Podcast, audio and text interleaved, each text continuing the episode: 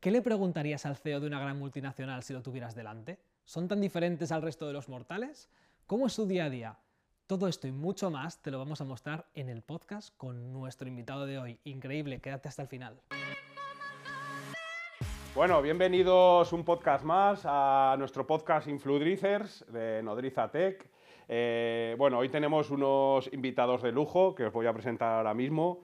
Pero antes de nada, eh, que sepáis que este podcast está patrocinado, ya que tenemos a una de las personas aquí que, es eh, representativa de ONIAD, está patrocinado por ONIAD, que es nuestra plataforma de publicidad programática, con la que podéis hacer cualquier tipo de anuncio en cualquier medio publicitario nacional o internacional. bueno, bienvenidos. Fernando Gil, CEO de BSH España y Portugal, si no me equivoco. No, España. Ah, vale, pues empezamos bien. y Javier Martínez, mi compañero y socio, CEO de ONIAD. Bienvenidos a los dos. Muchas gracias. Muchas gracias, es un placer. ¿Qué tal, qué tal estáis? Pues súper bien, ¿no? ¿Cómo hemos empezado el año, Fernando? Bien, a todo meter, en tercera, a 100 por hora, así es que no nos podemos quejar de falta de actividad. Ya, me has dicho entre bambalinas que ha empezado el año hirviendo, ¿no? O sea, ha empezado el año hirviendo por muchas razones. Eh, básicamente porque seguimos con problemas de suministro de chips, de lo que luego hablaremos, que nos afecta mucho. Ah, no sabía nada. ¿Pasa, algo con los chips? con una demanda de producto desatada, más que lo que podemos ofrecer nosotros y la competencia. Y claro, esto son situaciones atípicas. Lo normal es que tengas más producto del que puedes vender y lo raro es que tengas menos producto del que puedes vender. Entonces surgen otro tipo de entretenimientos y problemas. O sea, viene un año, un año intenso, por delante. de reto, de reto. bueno, Fernando, eh, un placer tenerte aquí en Nodriza y en nuestro podcast Influencers. Eh, nos gustaría conocerte un poco más a ti como persona, bueno, pues una eh, figura tan representativa, sobre todo aquí en Aragón, ya que BSH bueno, pues es, eh, si, no es el referente, es eh, el top 2 de los referentes. Para los que no tengáis localizado, BSH pues, es el grupo internacional alemán que tiene marcas tan conocidas como Siemens, Bosch y, por supuesto, pues la española Balay. Cuéntanos un poquito tu trayectoria, bueno, unas pinceladas de qué te ha llevado hasta aquí. Muy bien, pues eh, bueno, yo estudié Derecho, que para empezar ya es raro porque la BSH es un mundo de ingenieros y además casi todos del Real Madrid. Estudié Derecho y al terminar el servicio militar eh, eh, me quedaban seis meses sin, ninguna actividad y mi padre me dijo, que entonces era eh, director general de Balay, dijo, no alimentaré parásitos. Y entonces me llevó a la, a la fábrica y empecé a visitar clientes desde ese momento. Y entonces me di cuenta que mi vocación era comercial no ser abogado.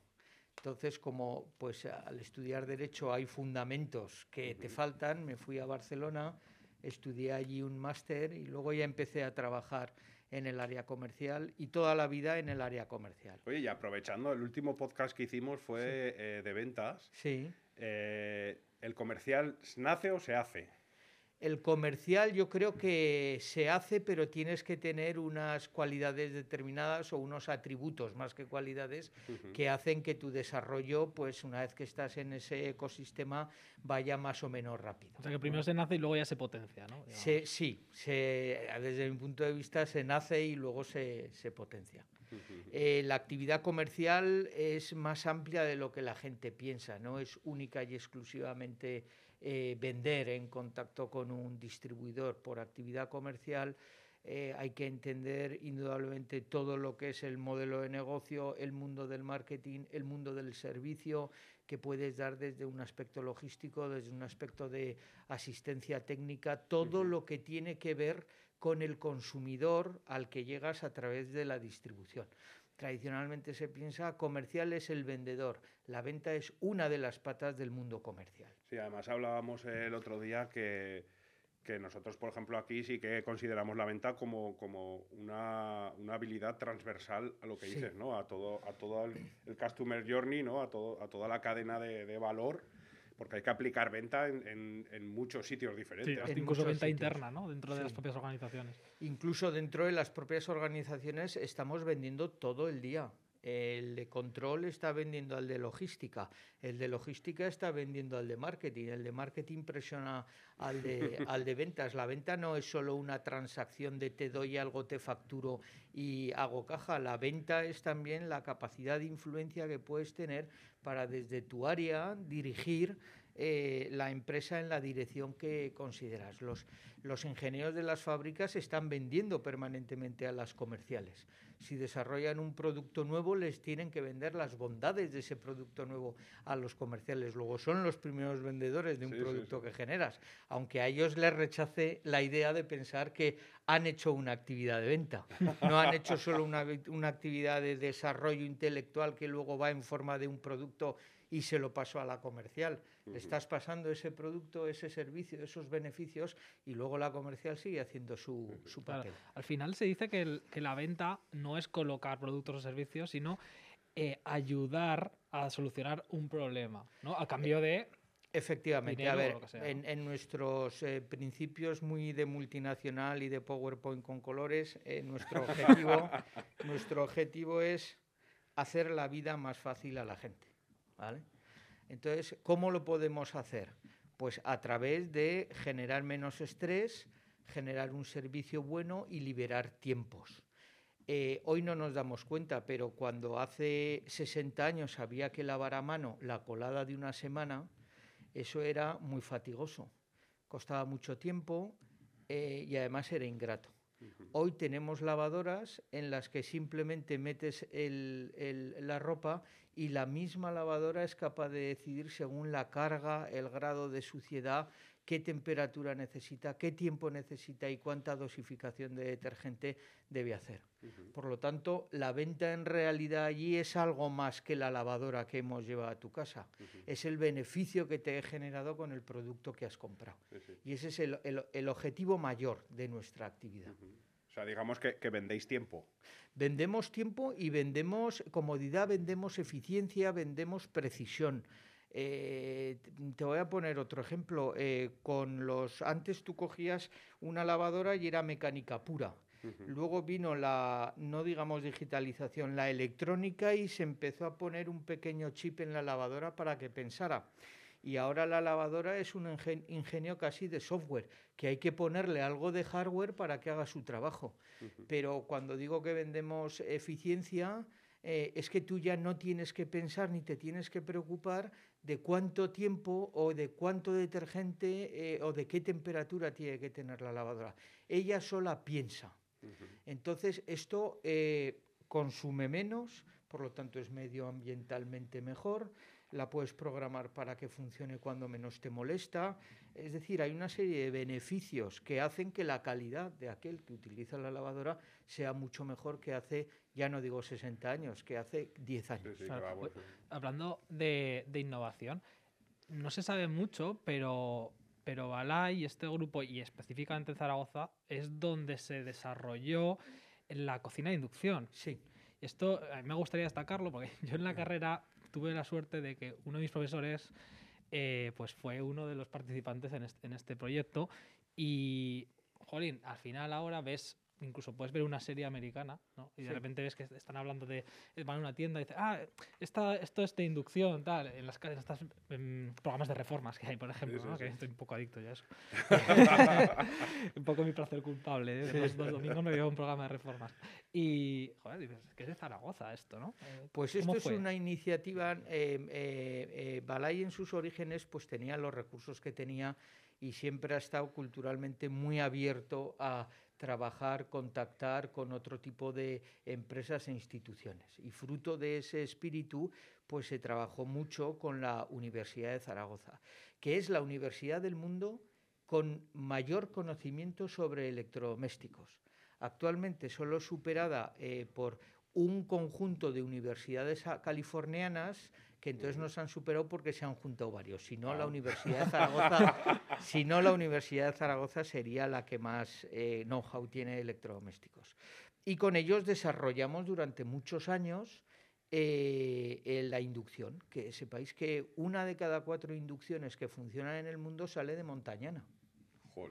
Eh, y la inducción eh, es un producto que funciona con electricidad en un mundo que básicamente es gasista, pero que tiene una serie de beneficios que muchos eh, consumidores valoran. Y es la precisión, la limpieza, no genera temperatura, que no se pierde energía en temperatura que no se utiliza.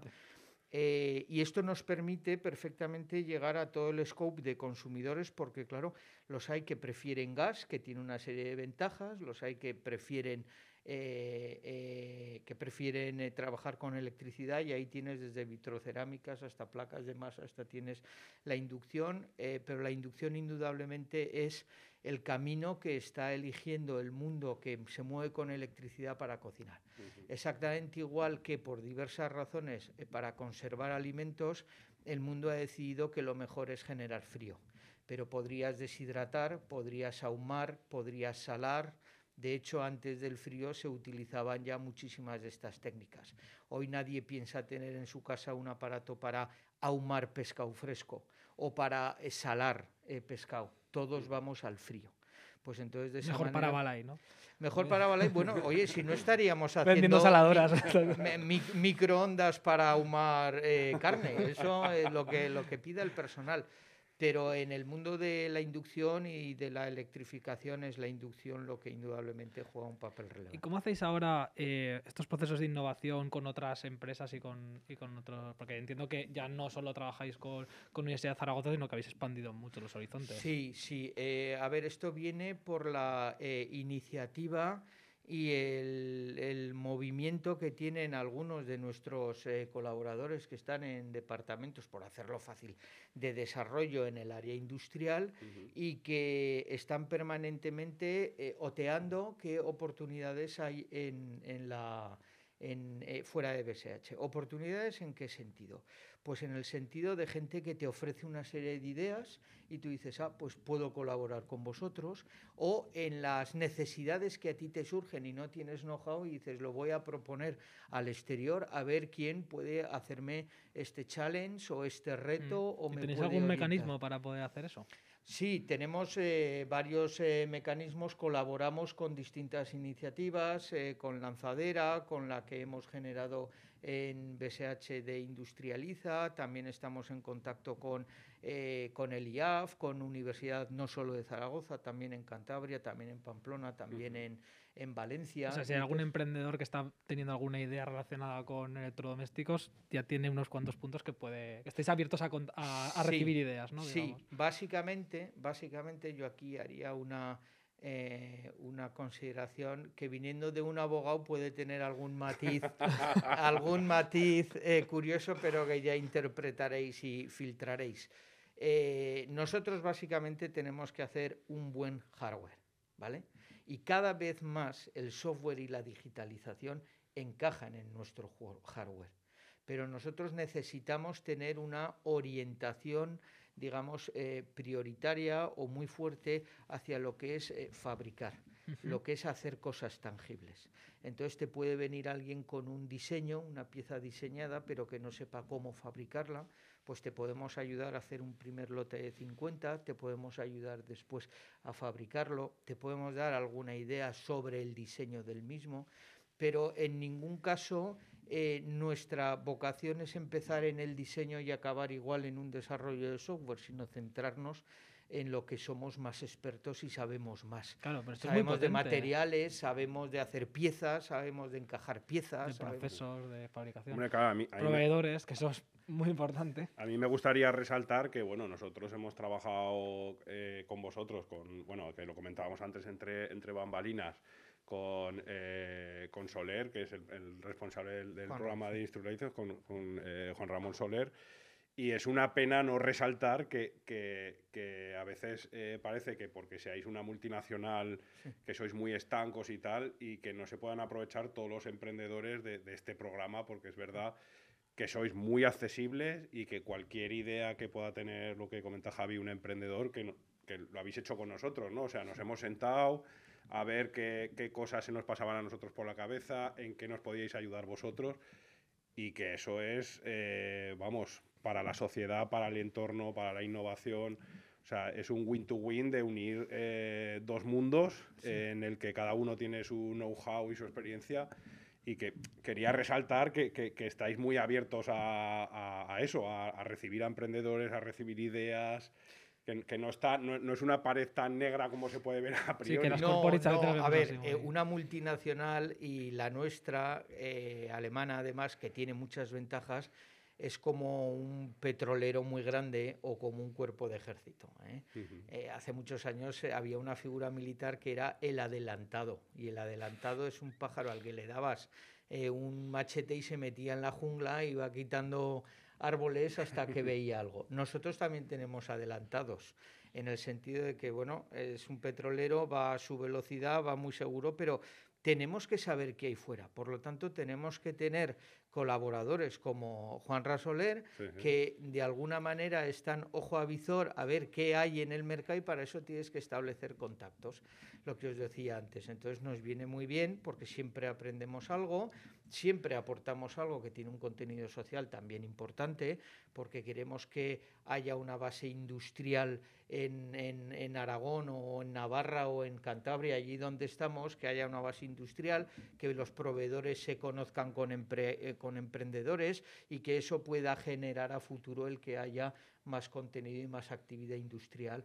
en las zonas donde estamos. Entonces, de alguna manera somos como un intercambiador ferroviario tú vienes con una necesidad, yo te puedo poner en contacto con un proveedor, luego vosotros llegáis a un acuerdo y de todo ese flujo de contactos siempre aprendemos algo. Y siempre podemos hacer alguna pregunta a gente que tiene un expertise mayor en algo que nosotros, por estar muy enfocados en lo nuestro, pues igual no terminamos de saber. Claro, aparte hay una cosa que tiene mucho valor, que la has un poco de pasada, pero los que estamos en el mundo emprendedor eh, nos parece espectacular. El hardware tiene una, cantidad de barreras de entrada brutal.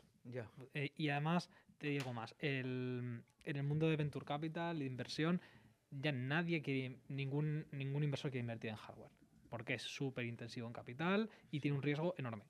Entonces, claro, si tienes emprendedores que son capaces de, descubrir tener nuevas ideas, descubrir nuevas cosas, desarrollar software, estar trabajando con IoT, por ejemplo, y este tipo de cosas, y tú les estás dando know-how de hardware, eh, de cadena de, fabricación, de cadena de suministro, incluso soporte en, pruebas y demás, es que estás haciendo la parte más difícil de, un proyecto, o sea, estás facilitando, con lo cual... Mm, bueno, es que si no, si no llamáis a Fernando, no sé qué estáis esperando. Bueno, hay, alguna precisión que hacer en, este sentido y, y, es importante. A ver, Em, hoy se asimila o se asocia innovación solo al mundo digital. Eh, lo cual no es del todo cierto. Correcto. Entonces, eh, hay una corriente importantísima de pensamiento y de emprendimiento que va solo hacia el mundo digital. Pero eh, hay el mundo del hardware sigue necesitando muchísima innovación desde materiales hasta la resistencia de los materiales, hasta nuevos materiales, hacia un ecodiseño en la fabricación y en los productos que los haga más amigables, más fácil de, producir, más fácil de reciclar a futuro. Por lo tanto, innovación en el mundo del hardware es tan abierta como, en el mundo digital. ¿Qué es lo, único que pedimos para poder eh, trabajar con emprendedores? Pues hombre, no, eh, no puedes venir solo con una idea genial y un concepto, no puedes venir con un PowerPoint, no puedes venir con una idea. Hay un grado de desarrollo mínimo de una escala que me han contado muchas veces y se me ha olvidado, ¿veis? En esto se nota que soy abogado, eh, que, tiene que tienes que venir con algo que ya funcione que tú hayas testado. Un MVP, ¿no? Un mínimo producto viable. Eso, un, un, mínimo producto hardware que digas, ah, pues sí, pues mira, aquí podemos trabajar en la bisagra, podemos trabajar en el cierre, podemos trabajar en la presión, podemos trabajar...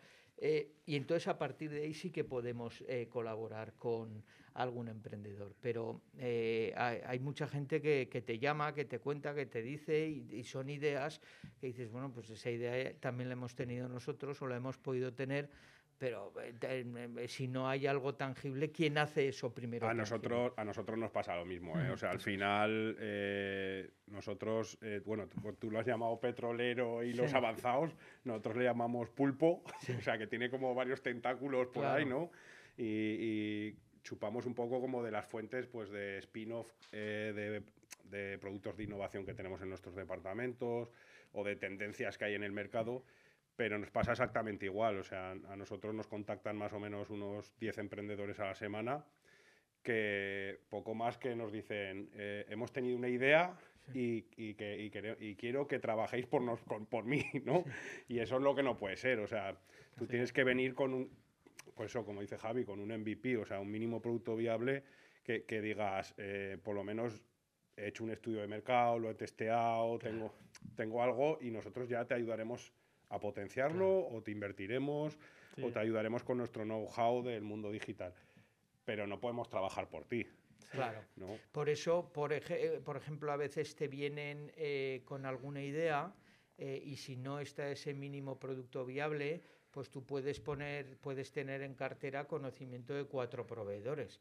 Pero a ver, que aquí, aunque estemos en Industrializa, en un ecosistema de colaboración, digamos, un tanto altruista hasta que las partes ya hagan su acuerdo, no puedes estar entreteniendo a la gente. Entonces, si vienes con un mínimo producto viable, pues igual de los cuatro proveedores que hacen, yo qué sé, arandela o una goma, o pues eh, ya discriminas y dices, pues estos dos te pueden solucionar y entonces ya los pones en contacto a ver si ellos tienen interés. Por lo tanto, es un poco como LinkedIn que te dicen, dame 10 minutos que te cuento mi idea como si fuese al único que se le ha ocurrido y al final dices, oye, en mi bloque se nos ha ocurrido a la mitad los vecinos. Lo que pasa es que tienes que venir con un paso más allá para que, a partir de ahí se pueda trabajar ten en cuenta que estas iniciativas muchas veces tienen una componente importante de que puedas liberar tiempos de gente con cualificación y que esta gente lo viva con ilusión.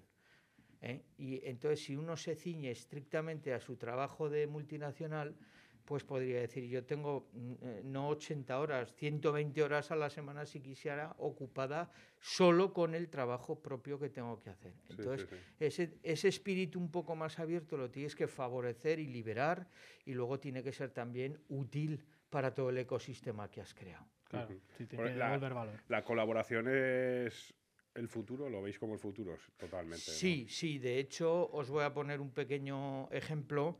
Eh, que explica muy bien. Yo hablo mucho cuando queráis me cortáis. No, perfecto, nosotros también. Un pequeño, un pequeño ejemplo. Básicamente, Robert Bosch eh, tiene ahora dos grandes, dos grandes eh, mundos, tres grandes mundos de desarrollo. El, el, vehículo autónomo, que sería la estrella futuro, pasando por indudablemente la electrificación, y luego el, el todo el mundo, todo el IoT que está dentro del hogar. ¿eh?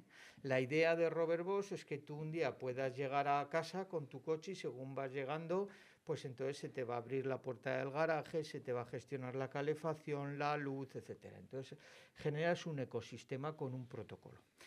Entonces esto llevaba, eh, está llevando la evolución lógica. En principio quieres hacer un protocolo cerrado y tú quieres hacer todo.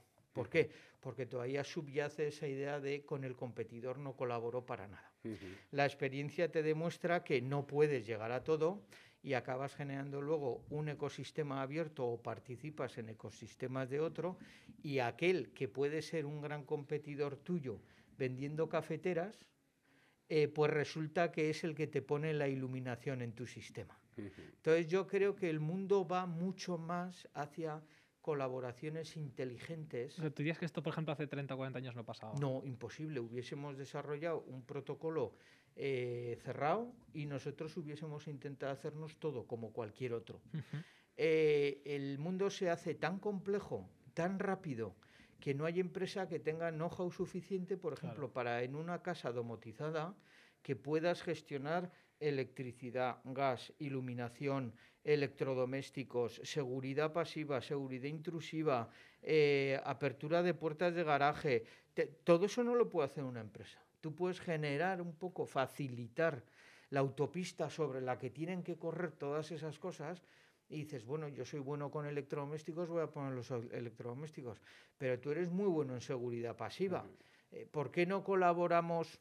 Y ese es el mundo en el que creo que vamos a tener. La, la, variable que más condiciona, ¿cuál crees que es? ¿La complejidad de la especialización o la velocidad de. o sea, el tiempo, de la velocidad a la que va el mundo ahora?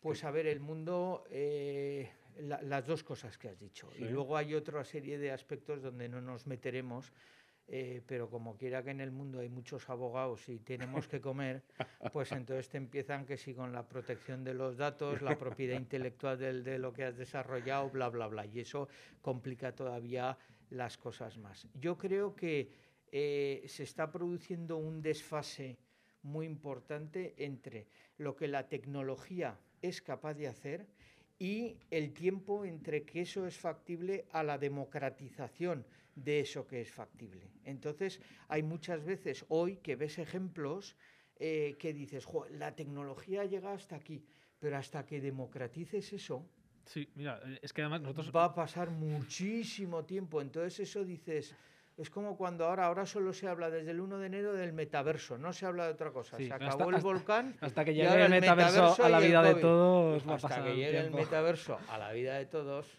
Sí, eso es. Mira, nosotros en, en ONIAD, pero es que me, llama la atención porque siempre decimos, democratizamos la publicidad programática. ¿Esto qué es? Claro, es una tecnología muy potente y muy moderna en, en publicidad online, ¿no? que te permite eh, comprar en cualquier medio que esté conectado y cualquier pantalla, tú mismo puedes comprar anuncios en el país, como eh, las pantallas que están saliendo en el metro de Madrid o la televisión conectada en, en Nueva York, eh, CNBC o lo que sea, ¿no? Y todo esto mediante un sistema de subastas ultra complejo, donde intervienen decenas o cientos de empresas eh, con varias capas de tecnología por el medio y tal. Es un ecosistema gigante.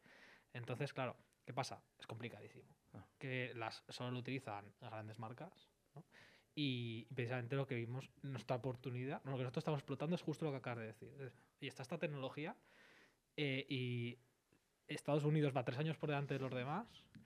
Em, las, em, solo está penetrando en grandes empresas. ¿Cómo podemos hacer para acelerar esta diferencia entre la tecnología y cuando se hace democrática? ¿no? Y entonces hacemos eso. Es un poco como es como no sé, como cuando Apple dijo, ostras, pues eh, vamos si conseguimos que esto de Internet, que lo tenemos todos en, el, en los ordenadores, lo tengamos en el bolsillo, ¿no? Porque claro, Internet en los móviles existía ya cuando salió el iPhone. IPhone fue el que consiguió que eso fuera útil y no fuera mandar mensajes eh, GPRS con, el, con la BlackBerry no sé qué, sino que de repente, hostia, puedo navegar en un navegador como en mi ordenador, ¿no? Ya de repente ahora es democrático y lo puedo tener yo. Entonces va un poco por ahí. Y yo creo después de los años de, desde que creamos unidad, cada vez se nos ocurren más cosas que se pueden democratizar y que vemos que son infumables por que son muy complicadas, son muy caras, eh, la tecnología está desarrollada pero mm, solamente para, mm, no sé, a, nivel eh, de gran corporación y tal. Entonces, y vosotros seguro que lo veis, que estáis en una corporación y decís, esto lo puedo usar yo pues el, SAP, que decías antes, nos decías en, privado, ¿no? Tienes, un, un, gran RP y pues fíjate, este año el, una de las mayores ventas más sonadas de, de España en cuanto a eh, startups ha sido Holded, que es una empresa de Barcelona que ha hecho un RP que lo pueden utilizar las pymes. Eh, llevan tres años y lo han vendido por no sé cuántos decenas de millones de euros, porque, porque es que hacer eso y que funcione bien es muy difícil.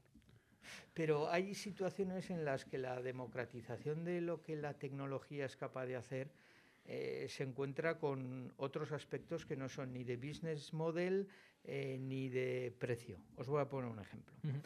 Eh, nosotros ahora, cuando digo nosotros, también nuestros competidores, eh, tenemos tecnología suficiente para hacer aparatos conectables. Eh, y entonces tenemos un frigorífico que tiene una cámara dentro, que tú te vas al Mercadona y, y, contactas con tu frigorífico y con la cámara ves si tienes cerveza o no tienes cerveza. Y entonces desde el Mercadona pues dices, ah, ya he visto el interior del frigorífico, puedo comprar. Democratizar eso tiene dos problemas. Uno, el precio. Lógicamente estos aparatos todavía son muy caros, eh, pero sobre eso se puede operar con algo de tiempo, pero nos estamos encontrando eh, con una reacción del consumidor que en principio no habíamos contemplado.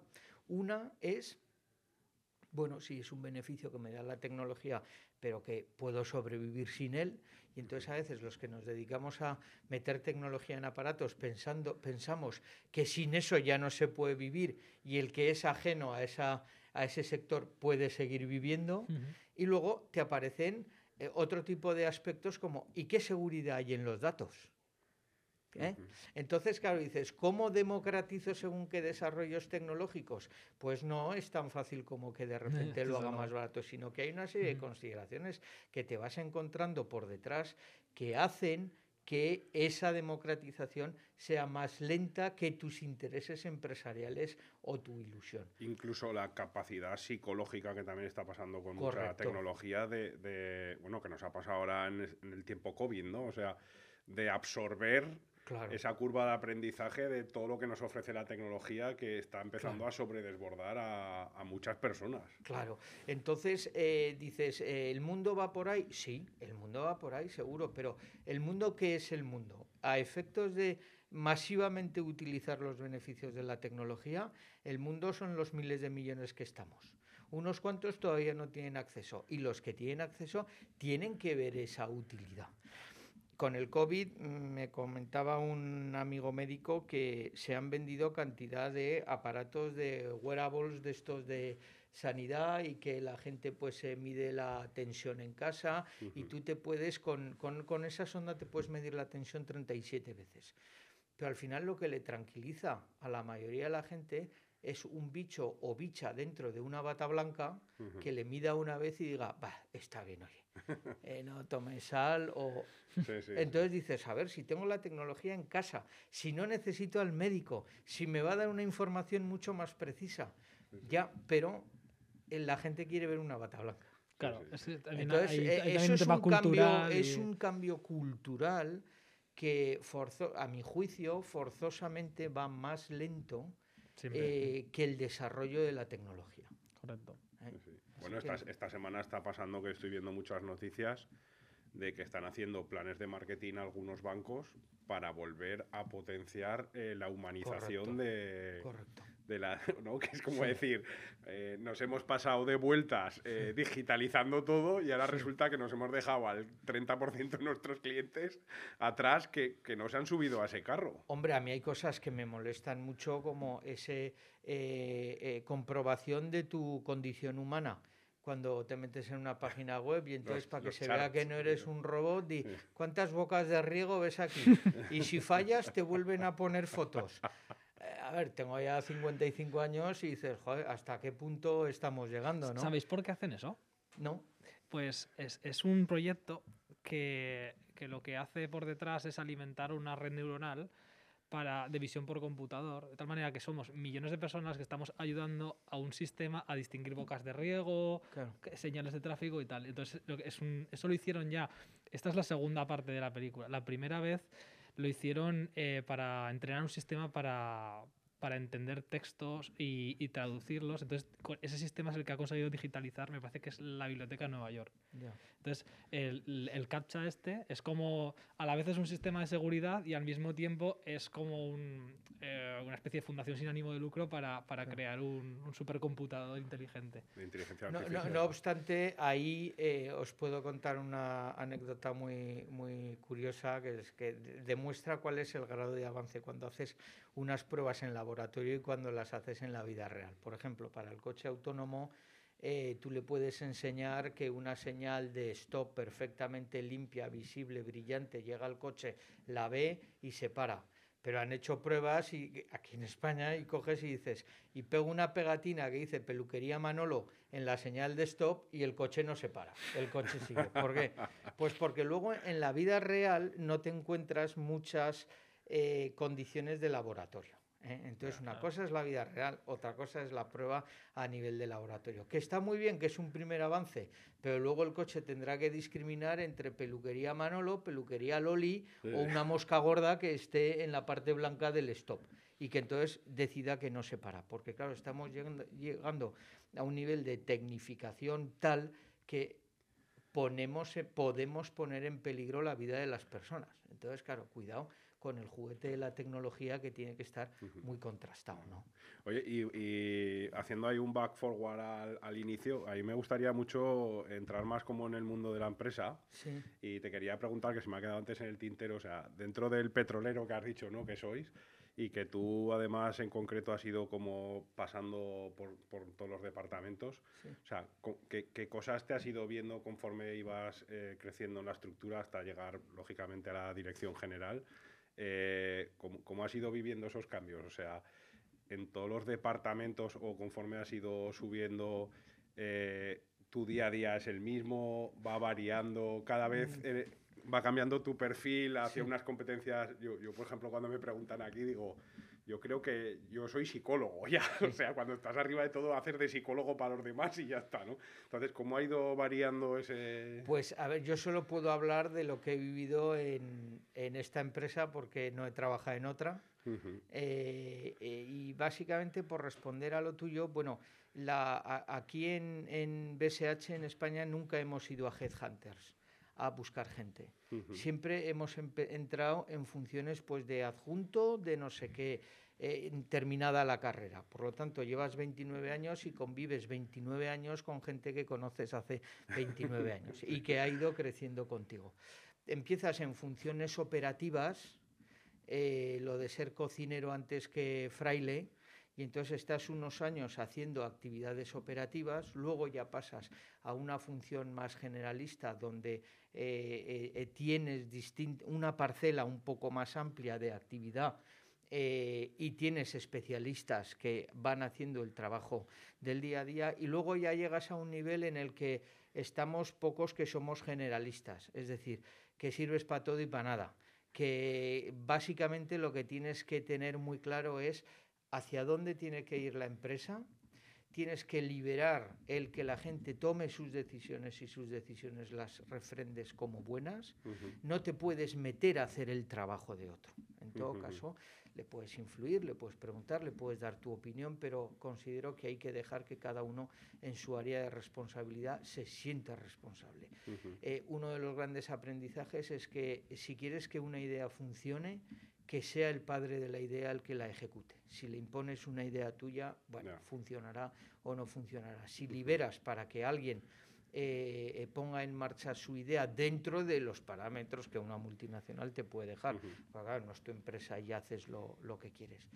Y sí llega un momento en que acabas, eh, en que acabas siendo un tanto psicólogo. Por muchas horas de mi trabajo, pues yo antes de la pandemia intentaba hablar con mucha gente entonces eh, vas triangulando muchísimas emociones, sentimientos, cómo ven los distintos problemas, descubres que efectivamente eh, existen silos, eh, porque en la condición humana está el que exista el silo, tiendes a proteger lo tuyo y tienes a expandir lo tuyo.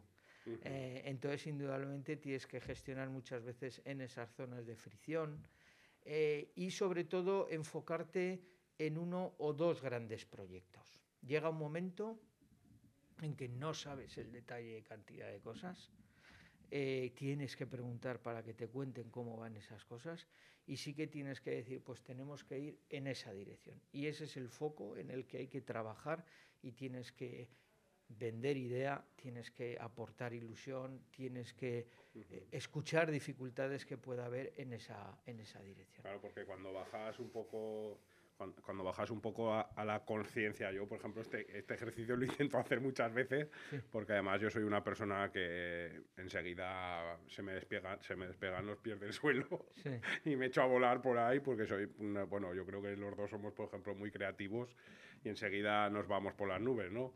Pero claro, eh, llega, cuando haces ese ejercicio de conciencia, cuando estás eh, arriba en la dirección general, de decir, tengo el 100% de mi tiempo, o sea, realmente qué estoy aportando a la empresa. O sea, soy el cerebro, eh, soy un 20% el cerebro, un 20% estoy en un proyecto, un 20% hago coach, mentoring, ¿no? Y es como cuando bajas eso te, te empiezas a dar cuenta de, de realmente lo que estás aportando. Sí, que estás invirtiendo tu, tiempo y tu valor. Y hay muchas veces que, lo analizas y dices, pues sí, no estoy aportando nada. O otras veces dices, estoy aportando mucho, pero estoy haciendo de psicólogo. Hombre, es una labor callada. Imagínate, a ver, yo soy CEO de una subsidiaria eh, de una empresa muy grande. Consecuentemente, no me puedo inventar una estrategia que no sea la estrategia de mi empresa.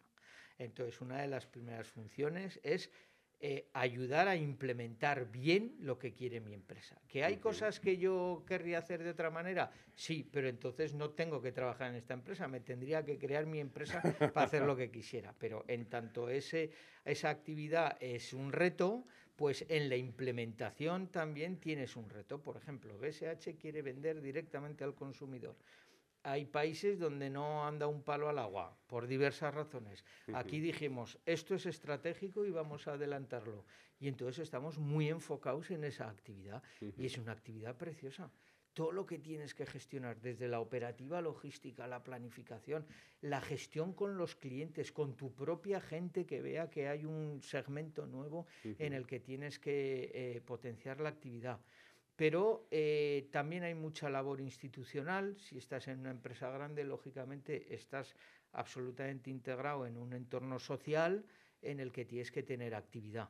Y luego, como tú dices, eh, hay muchos días que dirías, hoy me han pagado por escuchar. Alguien se ha liberado, alguien eh, te ha puesto cuatro quejas encima de la mesa, mm. alguien con quien tienes más confianza te dice, joder, es que aquí no haces nada, estás parado.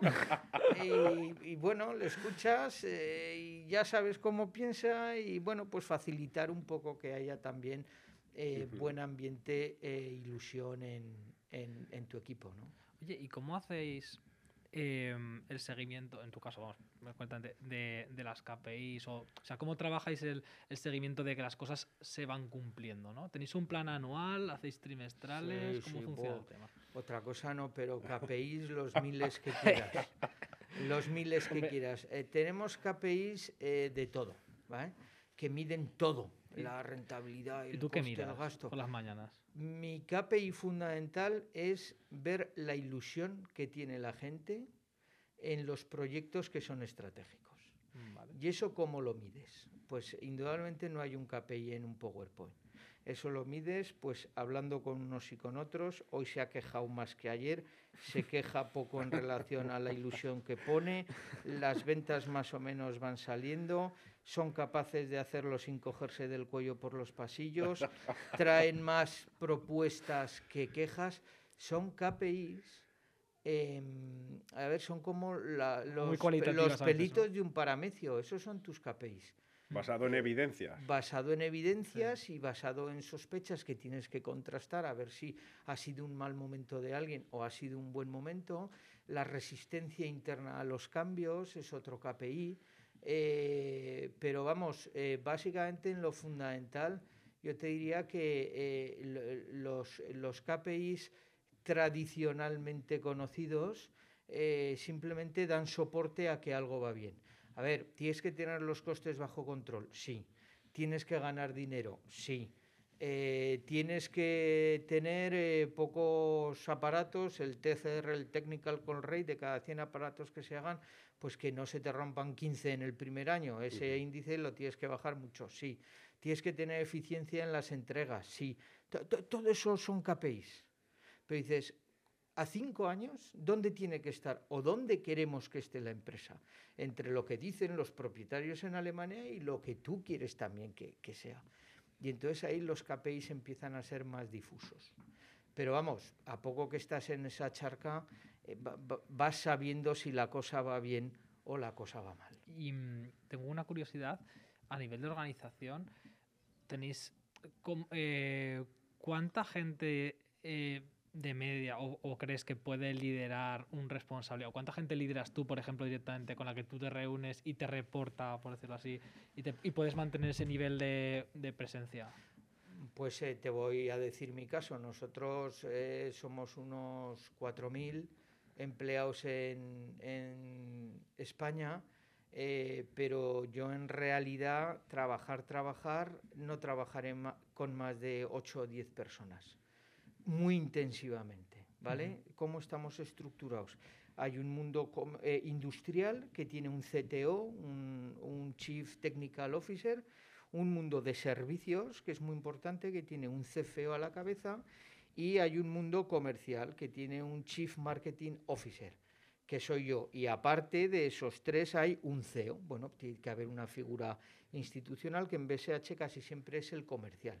O sea, somos una empresa industrial, pero eh, con una visión muy comercial. Yo con quién trabajo muy directamente todos los días, pues con el director de ventas, el director de marketing, el director del servicio de asistencia técnica, comunicación eh, corporativa, eh, con business development, con control, con logística, la supply chain. Son ocho o diez personas. Eh, no, no, no, no creo que puedas abarcar, a partir de ahí, te suena la canción pero no te sabes la letra. Entonces tú tienes que saber de qué canciones me tengo que saber la letra. Yo no me tengo que saber la letra de la ISO 9001 en tal fábrica, porque hay un tío que se la sabrá mejor que yo. Pero yo me tengo que saber la letra de marketing. ¿eh? Entonces, mi jefe, por ejemplo, de mi jefe dependemos 28 personas. Eso es inasumible. Es inasumible porque al final tocas de oído de todo y al menos, como os decía, de dos o tres cosas tienes que saber lo que está pasando. Indudablemente no te sabes el último KPI, pero es que la utilidad marginal del último KPI no cambia, la decisión. Con tener eh, seis o siete cosas bien amuebladas en la cabeza y sentido común y darle seguimiento, todo lo demás es marketing del mundo, ¿no? Te, puedes tener... Con el marketing digital es que puedes pedir todos los KPIs que quieras y todas las mediciones que quieras. Y al final llega un momento que, que, no sabes dónde estás, pero ¿qué es lo importante? ¿Me muero ah. o no me muero, doctor? ¿Me muero o no me muero? Interpretar es la, la clave. Pocas cosas muy claras, poca gente, mucho contacto con la gente y a partir de ahí con otros colaboradores, pues un, más un contacto social. O sea, digamos que las skills que tiene que tener un director general, mm, por, por, tus palabras, que tiene que ser una persona casi tremendamente empática, ¿no? Con, Hombre, tienes que ser... Saber, o, ecléptica, digamos, o sea, saber percibir todo lo que está a su alrededor y saber traducirlo. Sí, en gran medida sí, porque eh, ten en cuenta que, claro, la, tú tienes una complejidad eh, muy profunda en ventas, una complejidad muy profunda en logística, en la fábrica, pero cuando tienes una función generalista, como decía, tienes que eh, entender que todo se desarrolla de una manera eh, alineada. ¿no? Em, empática, bueno, cuando estuve en Francia tres años de CEO en la sociedad regional, en la subsidiaria allí y mi francés muy bueno no era, pero estaba todo el día hablando con gente. Y entonces ahí me definieron como un social butterfly, o sea, una, mariposa social. O sea, que tienes que estar, que te vean, que te conozcan. Claro, aquí en España ya me conocen mucho más y luego... Hombre, alguna cosica tienes que hacer, no puedes estar todo el día tomando café con la gente, ¿no? Pero ese es uno de los aspectos eh, fundamentales. Y dentro de esos aspectos fundamentales, eh, hay uno que creo que va a ir ganando muchísimo, ya tiene mucho peso en la compañía, pero va a ganar todavía más, que es eh, la gestión de los recursos humanos. Eh, o responsable de talento, o responsable de personas, o como le decimos a nuestro director de recursos humanos, tú eres el jefe de las personas humanas, así un poco en, en cachondeo. Es un área fundamental porque el, el universo de eh, aspiraciones, de percepciones, de habilidades que tiene la gente no está tan encasillado como podía estar hace 30 años. Eh, ¿Y cómo retener talento? Pues hombre, en ciudades como Zaragoza, que somos exportadoras de talento, es muy fácil. Pero el que esté en una ciudad donde eh, tienes que traer el talento de fuera y ese talento elige, pues entonces tienes que tener unas políticas muy, muy, muy claras. Ahora nos acaban de seleccionar otra vez por décimo año como consecutivo como top employer eh, y allí hay que hacer mucho esfuerzo y muchas cosas, ¿eh? desde la conciliación hasta la formación, hasta tienes que estar muy pendiente de que lo que decía antes, las cosas salen si la gente tiene ilusión cuando se dice, no, si me pagas más lo haré. No, no, no, no. el sueldo es importante, pero si, si no tiene ilusión la gente por hacer las cosas, eh, no llegas a ningún lado. Digamos que las, la, yo, en el último proyecto con Tube, que es lo que estábamos hablando antes, que al final es una plataforma para una tecnología para seleccionar a la gente por competencias. Y yo digo que mi fin, bueno, ayer estaba redefiniendo la visión y, y, estaba poniendo que, que las personas pues que somos, no dejamos de ser algoritmos con, con, patas, ¿no? O sea, no somos muchas variables que se relacionan dentro de nosotros de muchas maneras y reaccionamos frente a un contexto, ¿no? Entonces, eh, dirías que con los años nuestra, o sea, si, fuéramos máquinas, eh, nos, nos, hemos hecho como más complejas, ¿no? O sea, igual hace 30 años teníamos como necesidades más básicas y ahora quizás nos hemos vuelto máquinas más complejas como personas. Somos máquinas más complejas, la sociedad es muchísimo más abierta, eh, las expectativas de la gente generacionalmente son diferentes y en muchas empresas conviven hasta cuatro generaciones, con lo que imaginaos el cóctel que puede haber en una reunión cuando tienes cuatro tipologías con aspiraciones y expectativas diferentes. Y luego con los años has metido tantos datos que te vuelves muy inteligente simplemente por estar respirando en un sitio. quiero decir? De joven, cuando te fastidia que el compañero de al lado eh, aporte una idea mejor que la tuya y te vas a casa fastidiado. Eh, de mayor ya incluso intuyes cuando va a decir una idea y qué idea va a decir. Entonces, eh, doblegas y dominas mucho más las emociones, tienes capacidad de valorar tanto éxitos como fracasos, el peso que realmente tienen, gestionas los tiempos con más prudencia. Para los jóvenes siempre eres lento de narices e inactivo. Eso me pasa en casa. Tengo un hijo de 25, una loca de 22 y uno de 17 que todo, lo más amable que me dicen es que soy boomer y me cambian, me cambian y con dos mandos pues me cuesta poner la televisión. A mi mujer una vez le pusieron el lavavajillas en sueco, que tiene 17 idiomas. O sea, aprendes a gestionar eh, eh, con tu velocidad y con tu conocimiento, discriminar un poco qué es lo verdaderamente crítico e importante en la actividad que estás haciendo. y, como os decía, pues según quien te escuche, pues vas alineado a su velocidad y dice qué tío más prudente, cuánto sabe. Y, e, y, otro sentado al lado en la mesa dice, este saco patatas no se mueve y no hay, no hay nada que hacer con él. Pero sí que estoy convencido que la experiencia en la vida son como los datos en un algoritmo. Entonces, cuanto más has vivido, si lo has aprovechado, porque hay gente que aprende el primer año y el resto de la vida repite lo que ha aprendido el primer año, pero normalmente si eres un poco curioso y vas aprendiendo, eres un, un algoritmo mejor. A mí me repatea, me repatea cuando esta sociedad a partir de los 52, 53, 50 años ya te considera inútil. Y, parece que, la única virtud que puedes tener es que manejas bien el ordenador y tienes 26 años. Pero amigo, eso se pasa. Y dentro de poco otro tendrá 26 años y tecleará más deprisa.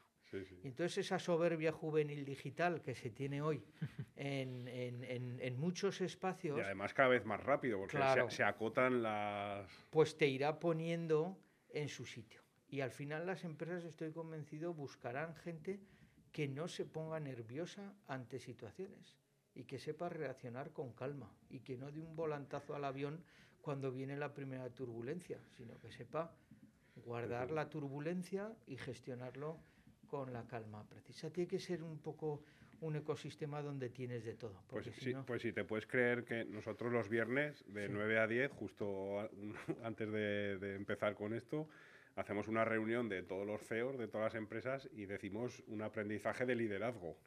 Y yo creo que hoy ha sido de los siete que estábamos, cinco ha sido ese aprendizaje. el, tomar las decisiones desde la calma, no en caliente, sin sugestionarte, teniendo primero toda la información. Eh. Bueno, antes comentábamos que en BSH había un KPI que decíais el nivel de servicio, que eh, por ejemplo, nivel de servicio de 92, y es que de cada 100 aparatos que te piden, puedes entregar 92 en los próximos dos días. Nos parecía una catástrofe horrorosa. Este año ha llegado a ser 53, o sea, la mitad. Siempre te queda que, los, de los coches lo hacen peor que tú. Bueno, si te lo dicen dos años antes, dices, Buah, me van a despedir en dos patadas. Y cuando llega la realidad, la resiliencia que tenemos es brutal. Y dices, vale, tenemos un problema de dimensiones importantes, pues vamos a gestionarlo, pero no nos vamos a poner nerviosos. Y vamos a hacer deporte por la tarde y el viernes a echar dos cervecillas y el sábado subir a esquiar y la vida tiene que seguir, lo tienes que entender. Sí, Con sí, a- sí. Es que si no tomas decisiones en caliente, precipitadas, fruto del miedo, de la presión externa, y entonces decides mal. Correcto. Muy bien. Jo, Fernando, pues sí. la verdad es que ha sido un. Bueno, yo creo. yo estoy encantadísimo. O sea, es que es un lujo porque además, bueno, lo habéis visto todos, que no solamente es el lujo de que venga el CEO de, de Bala y de BSH España, sino que encima, pues ya tan cercano y nos cuente las cosas sin pelos en la lengua, que es un poco el, el objetivo de esto. ¿no? Yo para, yo para acabar solo te iba a pedir un último consejo. Sí, aprovechando de que estás aquí. Nosotros este año nos hemos vuelto locos con los planes estratégicos. sí. Eh, hemos querido subir el nivel, autoexigirnos, tenerlo todo medido y tal. Y, y yo te iba a pedir un consejo que es eh, eh, cómo, cómo afrontar o cómo, qué consejos nos darías a la hora de, de afrontar un, pues eso, un- una estrategia o un plan estratégico de un año. Pues mira, el plan estratégico lo mejor que puedes hacer es matarlo. Desde, desde mi visión, yo me acuerdo cuando hacíamos planes estratégicos a cinco años vista y decíamos, porque nos los pedían los alemanes, ¿cuántas tiendas tendrá Mediamar dentro de cinco años? Y entonces esparcíamos un poco la espuma. ¿Cuántas tiene? 40, pon 66. Si eres tan preciso, nadie te va a discutir eh, que has puesto 66. Pero eso pudo valer en su día. Hoy tenemos un business plan anual y luego cada mes ajustamos, hacemos una especie de presupuesto ajustado a la realidad. Porque surgen tantísimas cosas que lo que tienes que tener claro es la dirección en la que vas. Y a partir de ahí sortear las piedras como te salgan. Por ejemplo, nosotros queremos atender al consumidor que tiene la sensibilidad y la intención de comprar directamente al fabricante, el D2C. Sí, pues vamos en esa dirección.